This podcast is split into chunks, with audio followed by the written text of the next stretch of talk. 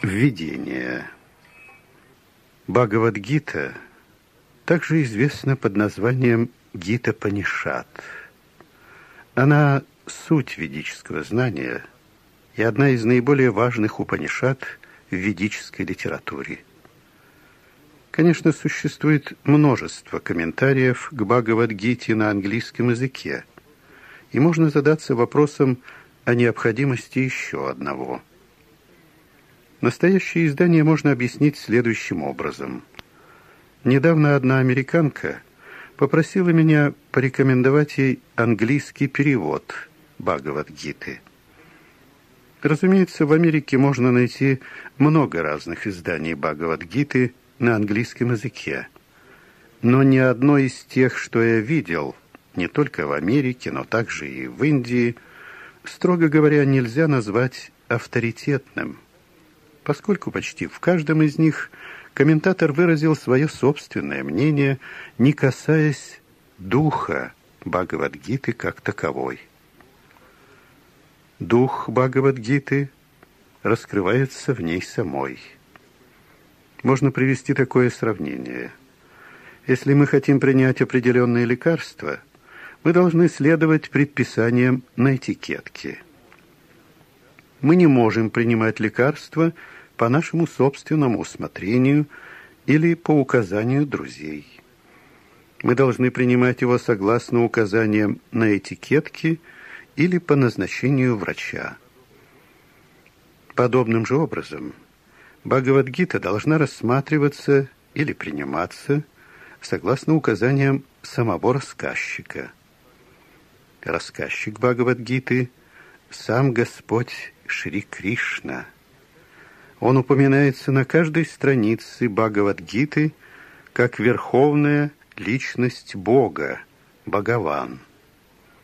Конечно, слово «Бхагаван» иногда может относиться к любой могущественной личности или любому могущественному полубогу.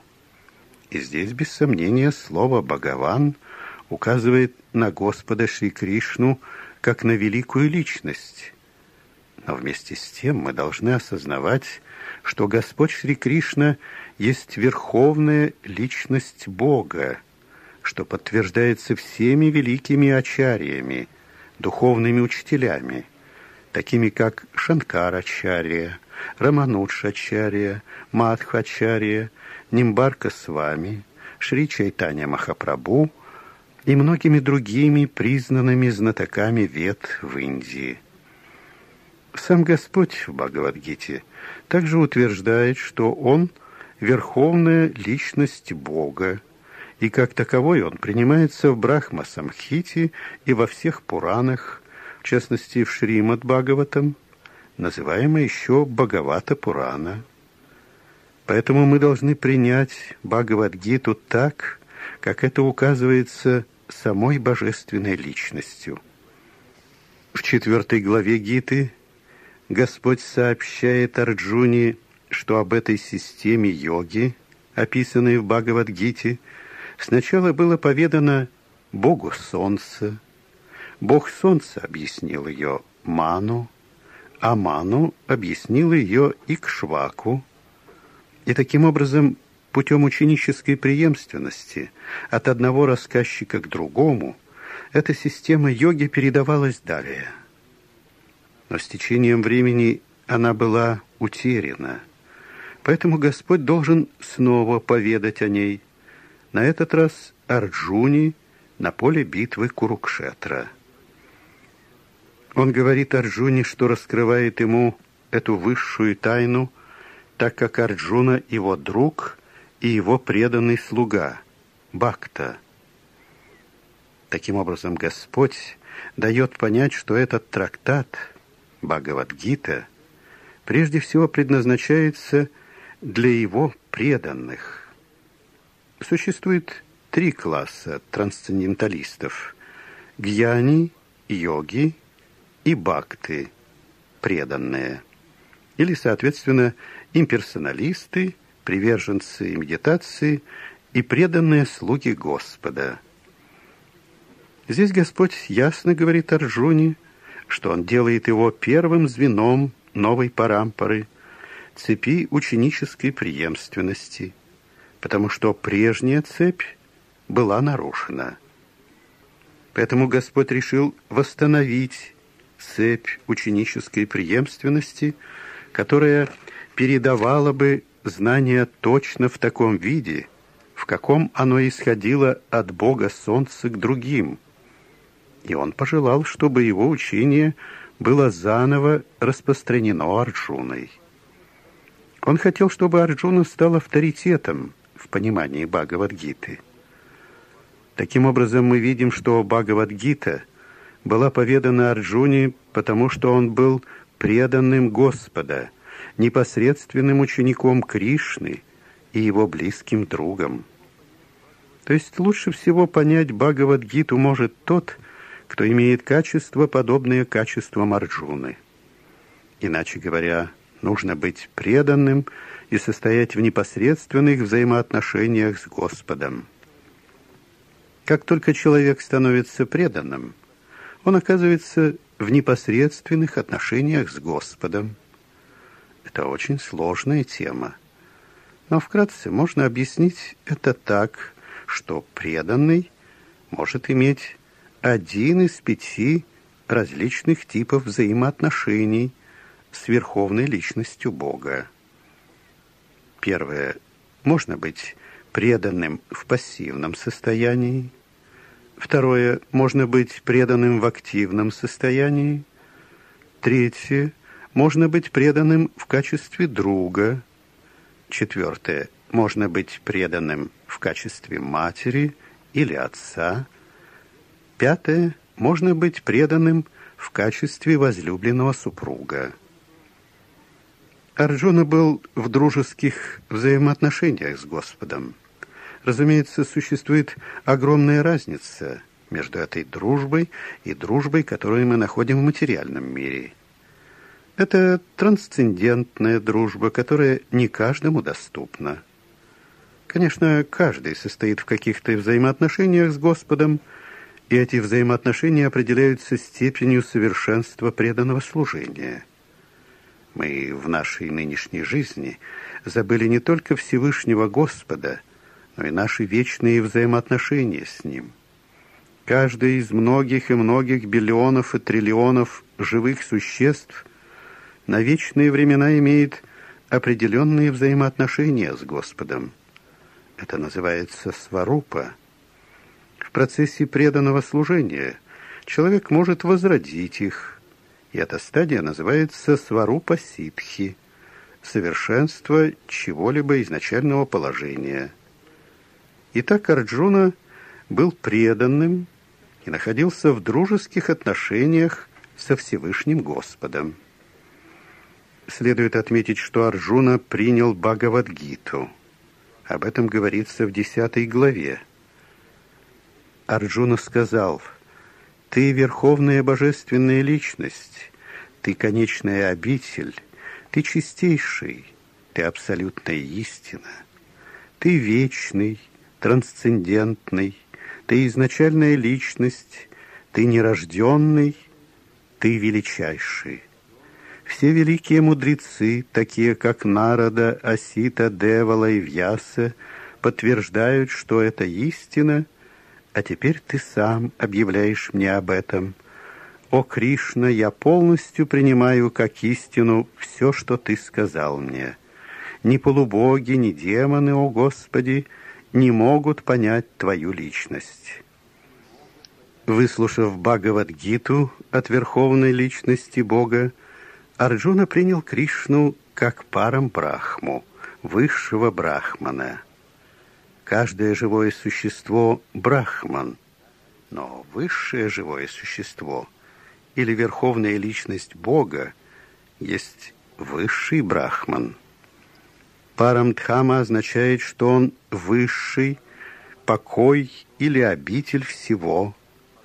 Павитрам означает, что он чистый, его не может коснуться материальная скверна – Пурушем означает, что ему известно высшее наслаждение, Шашватом – изначальный, Дивьям – трансцендентный, Адидевом – верховная личность Бога, Аджем – нерожденный и Випхум – величайший.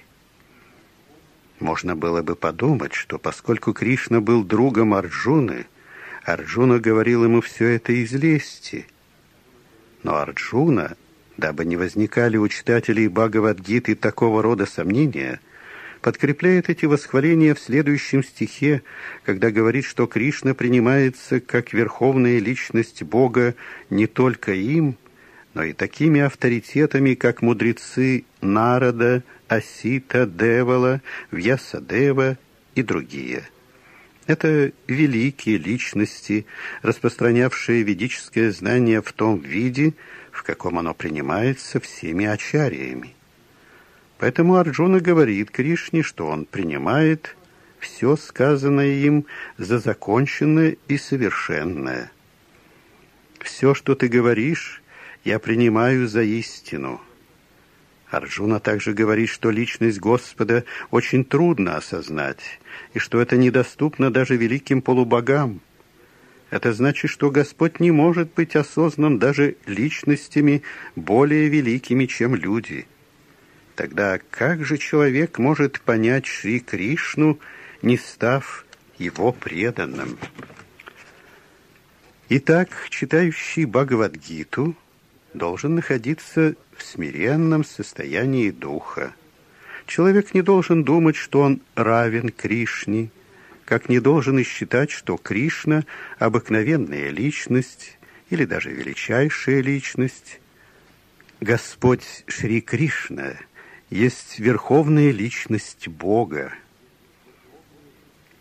Итак, сообразно с утверждениями Бхагавадгиты или утверждениями Арджуны – человека, пытающегося понять Бхагавадгиту, мы должны хотя бы теоретически принять Шри Кришну как верховную личность Бога. И в этом смиренном состоянии духа мы сможем понять Бхагавадгиту. Если читать Бхагавадгиту не в смиренном состоянии духа, будет очень трудно понять ее великую тайну. Так что же такое Бхагавадгита? Цель ее – вырвать человечество из неведения материального существования. Каждый человек постоянно сталкивается с многочисленными затруднениями. Вот и Арджуна находился в сложном положении из-за того, что он должен был сражаться в битве при Курукшетре. Арджуна подчинился Шри Кришне – и в результате ему была поведана Бхагавадгита. Не только Арджуна, но и каждый из нас полон забот, связанных с материальным существованием. Само наше существование проходит в атмосфере несуществования. В принципе, мы не предназначены для того, чтобы нам грозило несуществование. Наше существование вечно, но тем или иным путем – мы ввергнуты в асад. Асад означает то, что не существует. Из множества страдающих людей лишь немногие действительно задаются вопросом о своем положении, о том, кто они и что, почему их существование полно трудностей и так далее. Если человек не пробуждается настолько, чтобы задать вопрос, почему он страдает – если он не осознает, что он не хочет страдать, но хочет избавиться от этих страданий, то его нельзя считать совершенным человеком. Человек начинается тогда, когда такого рода вопросы пробуждаются в его уме. В Брахмасутре это называется Брахмаджигьяса. Адхата Брахмаджигьяса – Любая человеческая деятельность должна считаться бессмысленной, если человек не задается вопросом о природе абсолютного. Поэтому те, кто начинают спрашивать себя, почему они страдают, или откуда они пришли, и куда они направляются после смерти, способны понять Бхагавадгиту. Искренний ученик также должен непоколебимо верить в верховную личность Бога. Таким учеником и был Арджуна. Господь Кришна не сходит на землю главным образом для того, чтобы вновь утвердить истинную цель жизни, когда человек забывает о ней. Даже тогда из многих и многих пробудившихся людей, может быть, найдется только один, кто действительно проникнется духом понимания своего положения. Вот для него и поведана Бхагавадгита. В действительности нас всех преследует демон невежества, но Господь очень милостив к живым существам, особенно к людям, поэтому Он поведал Бхагавадгиту, сделав своего друга Арджуну своим учеником. Будучи другом Господа Кришны, Арджуна был выше всякого неведения, но он был ввергнут в это состояние на поле битвы Курукшетра именно для того, чтобы спросить Господа Кришну о проблемах жизни, и чтобы Господь мог разрешить эти проблемы для пользы будущих поколений людей и начертить для них линию поведения. Тогда человек сможет действовать соответственно и исполнить предназначение человеческой жизни. Содержание Бхагавадгиты дает возможность осознать пять основных истин. Прежде всего, объясняются наука о Боге и истинное положение живого существа – дживы – Ишвара, тот, кто всем управляет, контролирует живые существа, дживы. Если живое существо говорит, что оно не находится под контролем, что оно свободно, это безумие. Живое существо контролируется во всех отношениях, по крайней мере, в его обусловленной жизни. Таким образом, в Бхагавадгите мы имеем дело с Ишварой, высшим правителем и дживами, управляемыми живыми существами. Также в ней обсуждаются прокрити, материальная природа, время, продолжительность существования всей Вселенной или проявление материальной природы, и карма, деятельность. Космическое проявление полно разнообразной деятельности – все живые существа вовлечены в различные виды деятельности. Из Бхагавадгиты мы должны понять, что есть Бог, что есть живые существа, что есть прокрити, что есть космическое проявление и как оно контролируется временем, и каковы виды деятельности живых существ.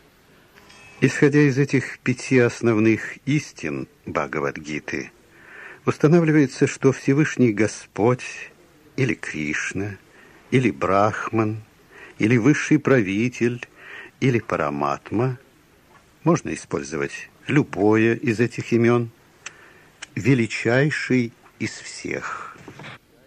Живые существа качественно подобны Высшему Правителю – но Господь осуществляет контроль над всеми без исключения проявлениями материальной природы, как это будет объясняться в последующих главах Бхагавадгиты. Материальная природа не существует независимо. Она действует под управлением Всевышнего Господа. Как говорит Господь Кришна, эта материальная природа работает под моим руководством – когда мы видим удивительные вещи, происходящие в космической природе, мы должны знать, что за этим космическим проявлением стоит правитель. Ничто не может проявляться, не будучи под контролем. Не принимать во внимание того, кто всем управляет, было бы по-детски. Например, ребенок может думать, что автомобиль – удивительная вещь, поскольку он может ездить сам по себе, и ни лошадь, ни какое другое животное не тянет его. Однако нормальный взрослый человек знает, как автомобиль устроен.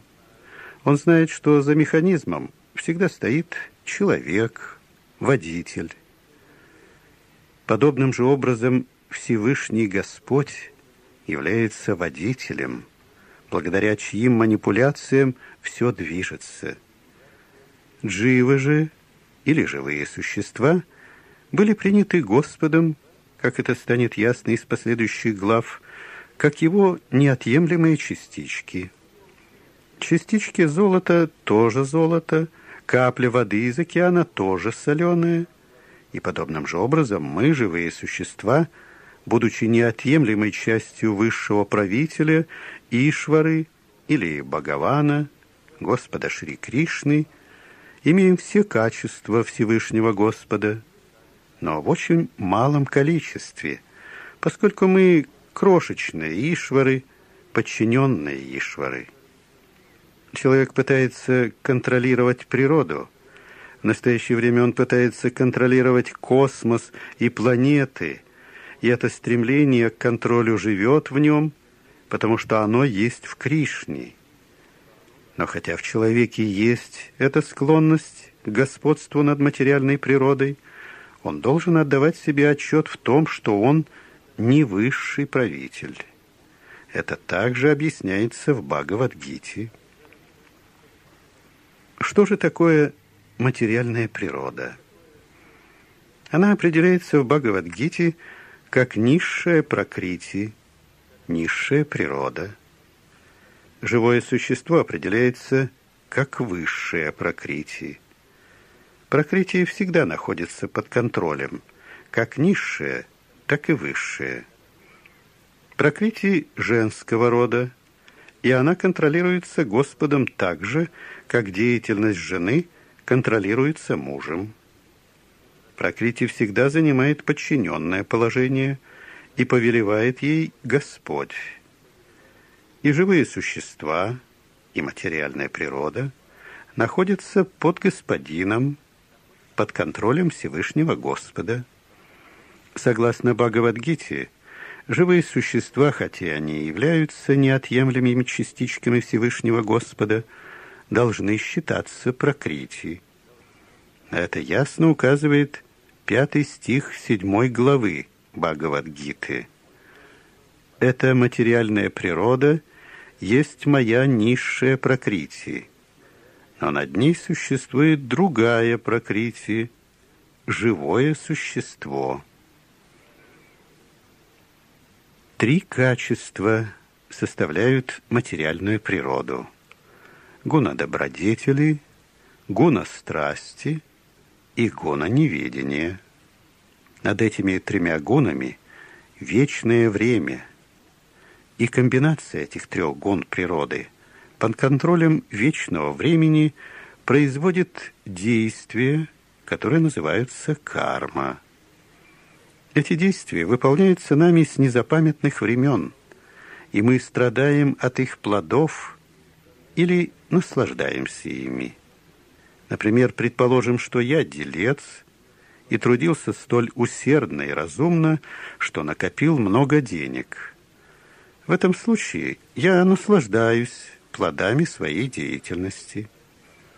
Но предположим, что затем на каком-либо деле я потерял нажитое, и в этом случае я страдаю от них.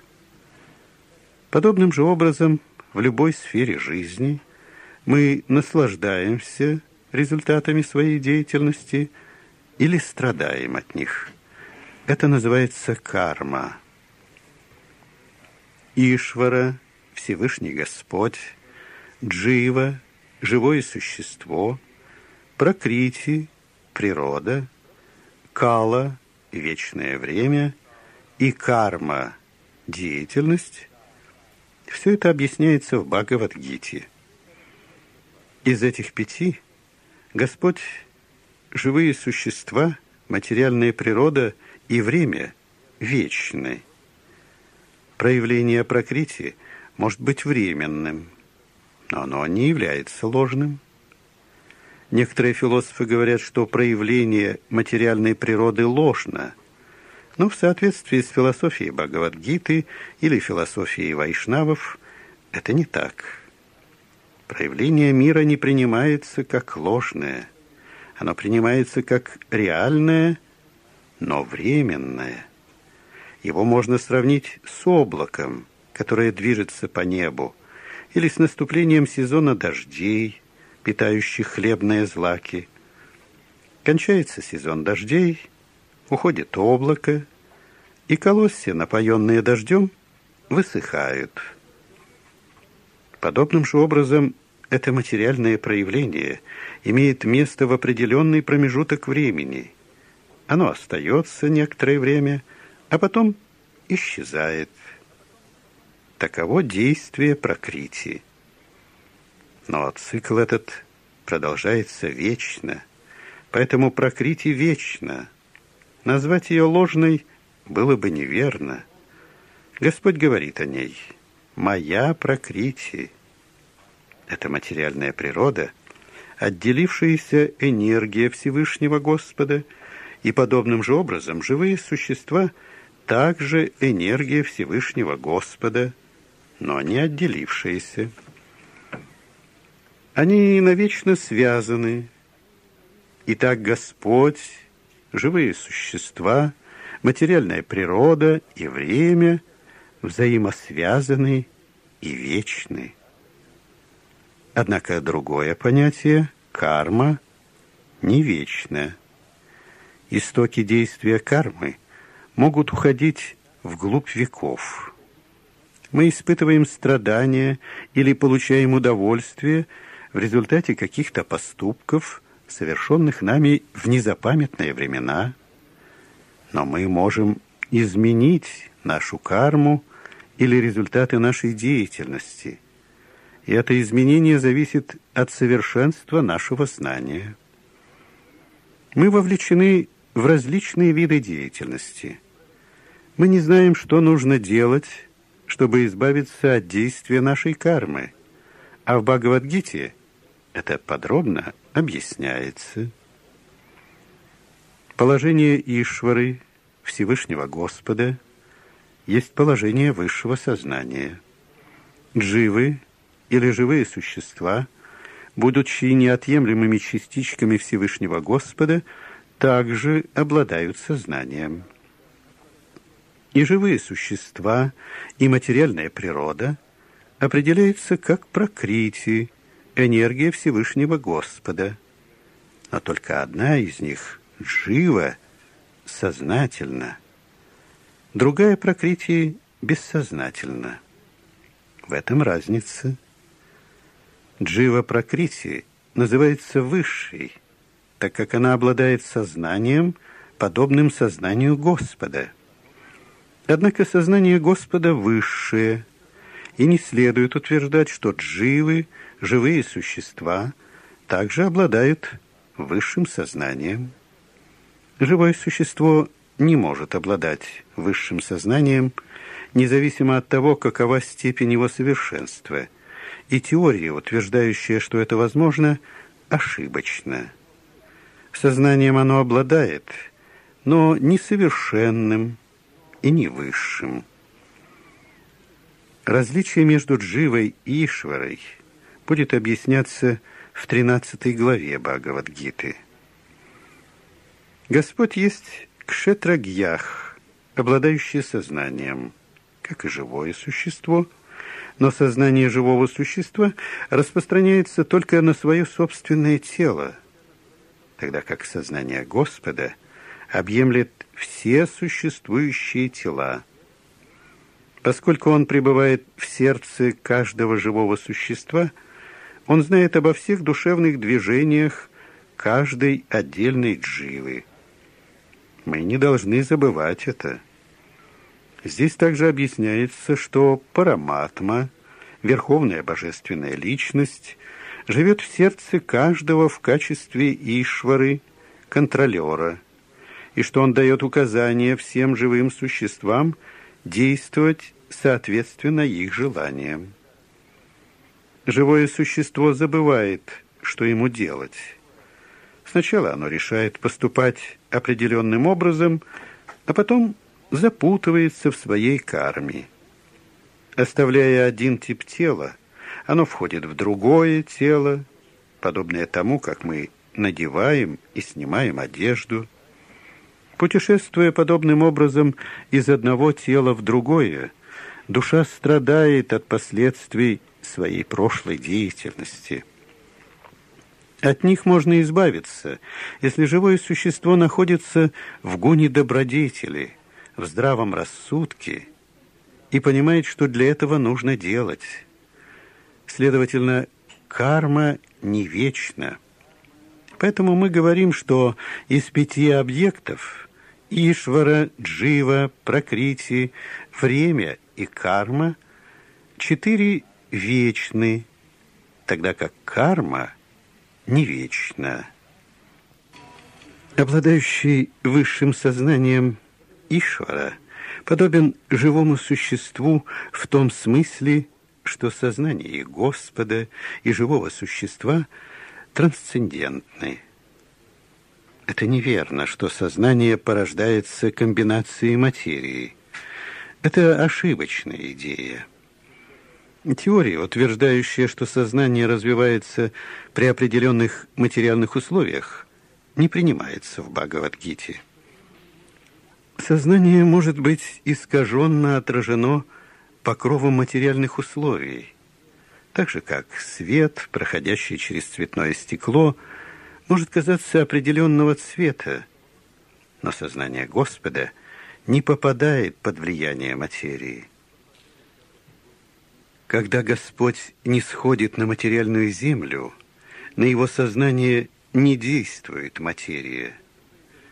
Если бы это произошло, он не был бы способен говорить о трансцендентных вещах, как он это делает в Бхагавадгите. Тот, чье сознание не свободно от материальной скверны, не может что-либо сказать о трансцендентном мире. Таким образом, материальная скверна не может коснуться Господа. Однако же наше сознание в настоящий момент осквернено материей. Бхагавадгита учит, что мы должны очистить это материально оскверненное сознание. В чистом сознании Наши действия будут согласованы с Ишварой, и это сделает нас счастливыми. Это неверно, что мы должны прекратить всякую деятельность. Скорее, мы должны очистить ее от скверной. И такая деятельность будет называться бхакти. Деятельность в духе бхакти или преданности может казаться обычной, а на самом деле она свободна от скверны. Непосвященному кажется, что преданный действует или работает, как обыкновенный человек. Но такой непосвященный, с бедным запасом знаний, не знает, что действия преданного или Господа не осквернены нечистым сознанием или материей.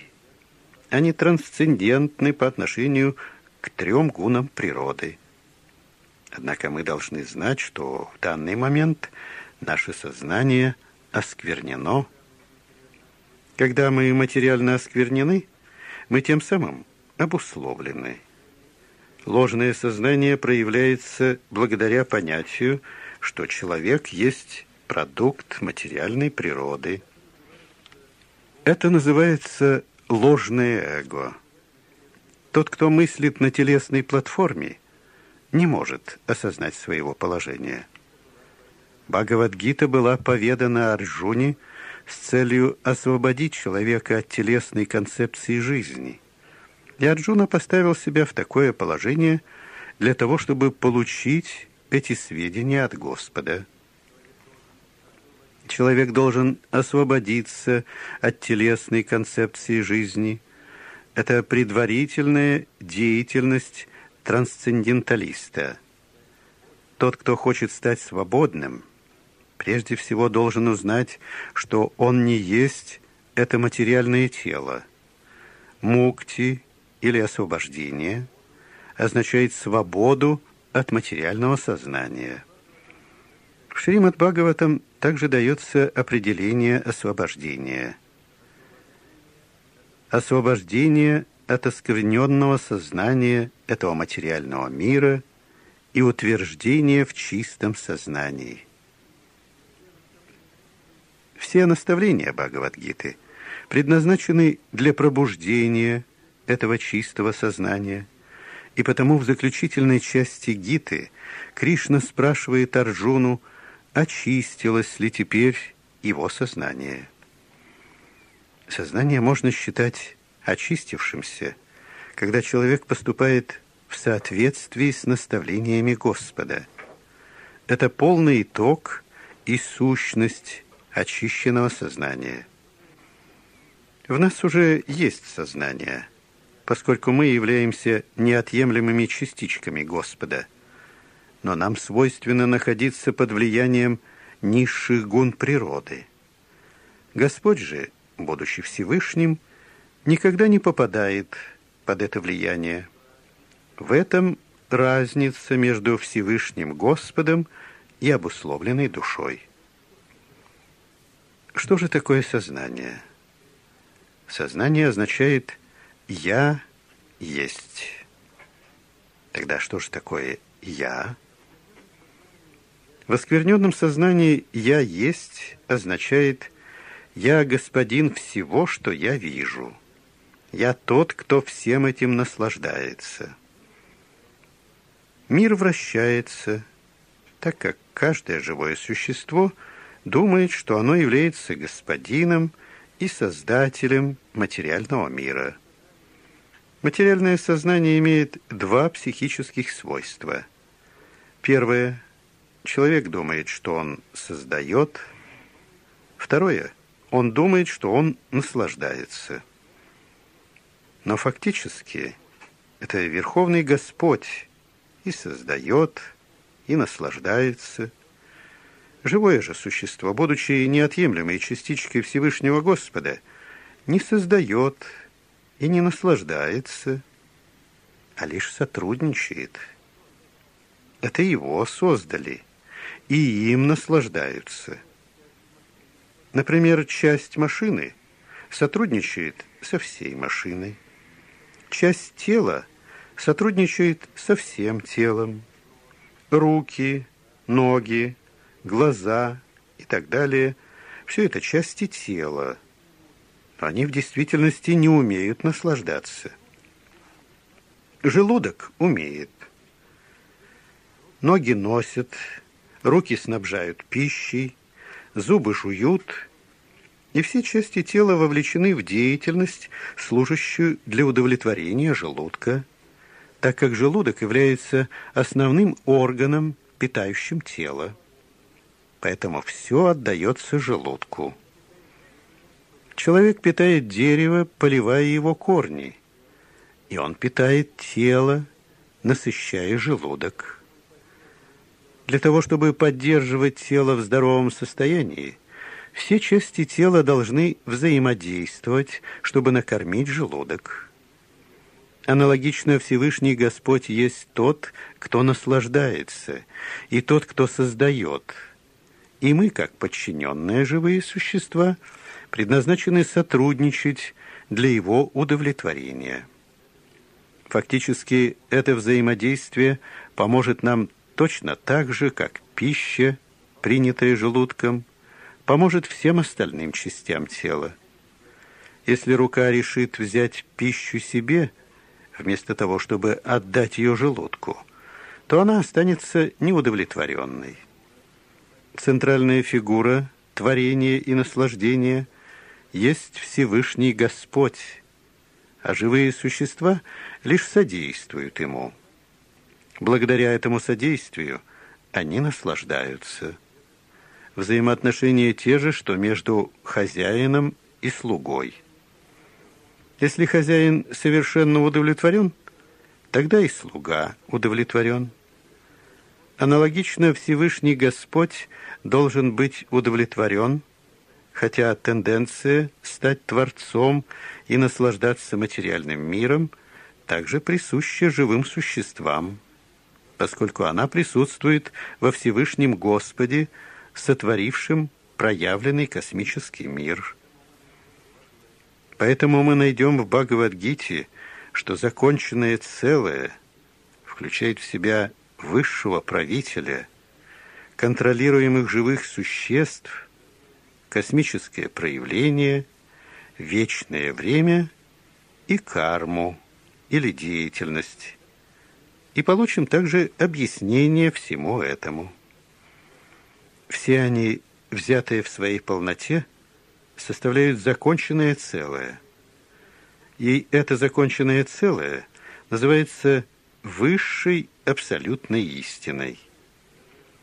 Законченное целое и совершенная абсолютная истина являются верховной личностью Бога Шри Кришной. Все проявления обусловлены его различными энергиями. Он есть законченное целое. В Гите также объясняется, что имперсональный брахман тоже подчинен совершенной верховной личности. Брахман, как это более подробно объясняется в Брахма-сутре, подобен солнечному сиянию. Имперсональный брахман есть сияющие лучи верховной личности Бога, неполное осознание абсолютного целого, как и параматма.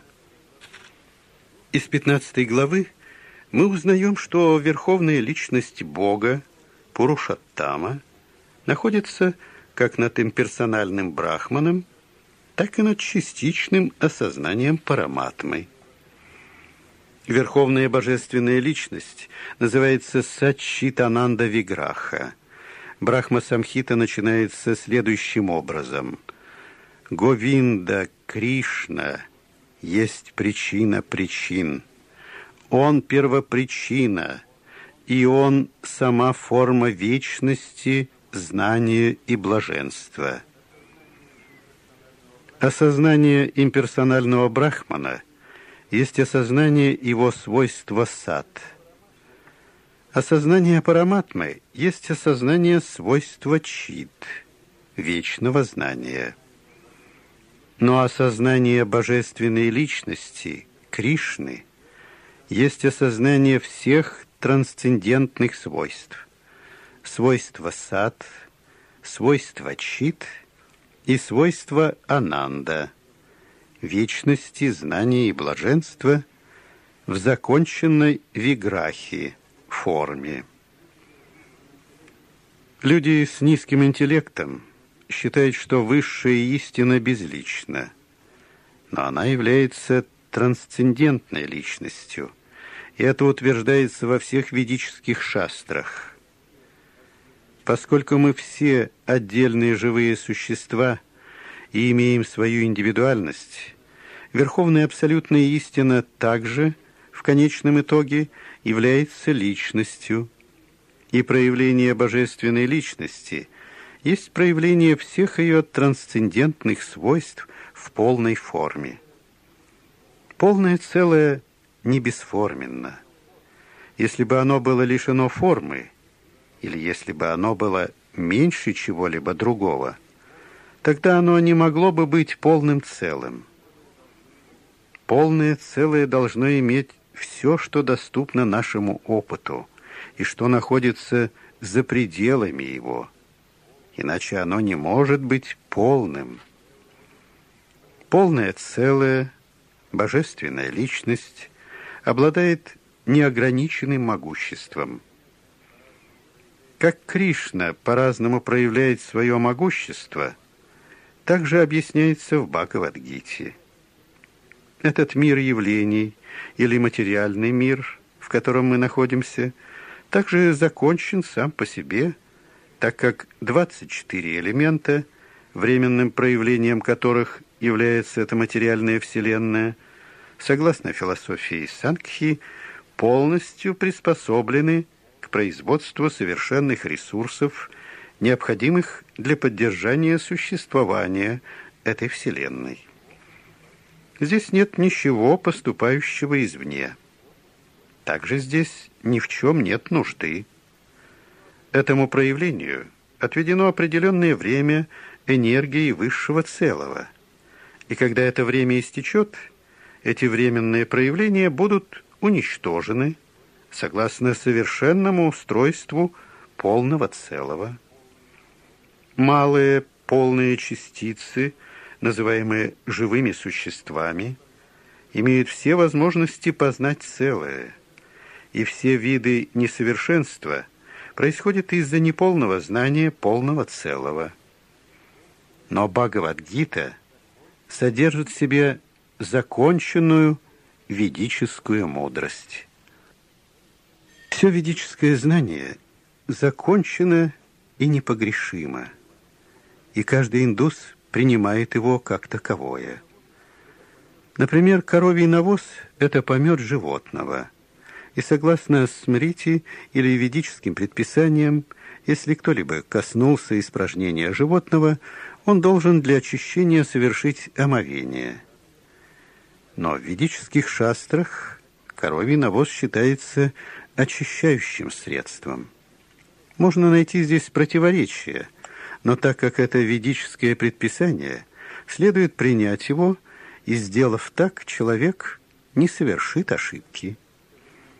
И действительно, современной наукой было доказано, что коровий навоз обладает различными антисептическими свойствами. Таким образом, ведическое знание совершенно – ибо оно находится выше сомнений и ошибок, а Бхагавадгита является сутью всего ведического знания. Ведическое знание не является результатом исследований. Наша исследовательская работа несовершенна, так как мы исследуем предметы с помощью несовершенных чувств. Мы должны принять совершенное знание, которое передается нам – как это утверждается в Бхагавадгите, через парампару, цепь ученической преемственности. Мы должны получать знания из верного источника, принадлежащего к парампаре, начинающийся от высшего духовного учителя, самого Господа, от которого знание передается по цепи духовных учителей. Арджуна, ученик – Господа Шри Кришны, принимает все, что тот говорит, не противоречия ему. Нельзя принимать одну часть Бхагавадгиты и отвергать другую. Нет. Мы должны принять Бхагавадгиту без каких-либо толкований, без изъятий и без собственного прихотливого вмешательства в ее сущность. Гита должна приниматься как наиболее совершенное изложение ведического знания. Ведическое знание получено из трансцендентных источников, и его первые слова были сказаны самим Господом. Слова Господа называются «апа-урушея». Это означает, что они отличаются от того, что может сказать мирская личность, обладающая четырьмя дефектами – Мирской человек, первое, обязательно совершает ошибки, второе, неизменно находится под влиянием иллюзии, третье, имеет склонность обманывать других, и четвертое, ограничен несовершенными чувствами. Обладая этими четырьмя несовершенствами, человек не может дать истинной информации о всеобъемлющем знании. Ведическое знание передается не такими несовершенными живыми существами. Оно было вложено в сердце Брамы, первого сотворенного живого существа, и Брама, в свою очередь, передал это знание своему сыну и распространил его среди своих учеников в том виде, в каком он получил его от Господа –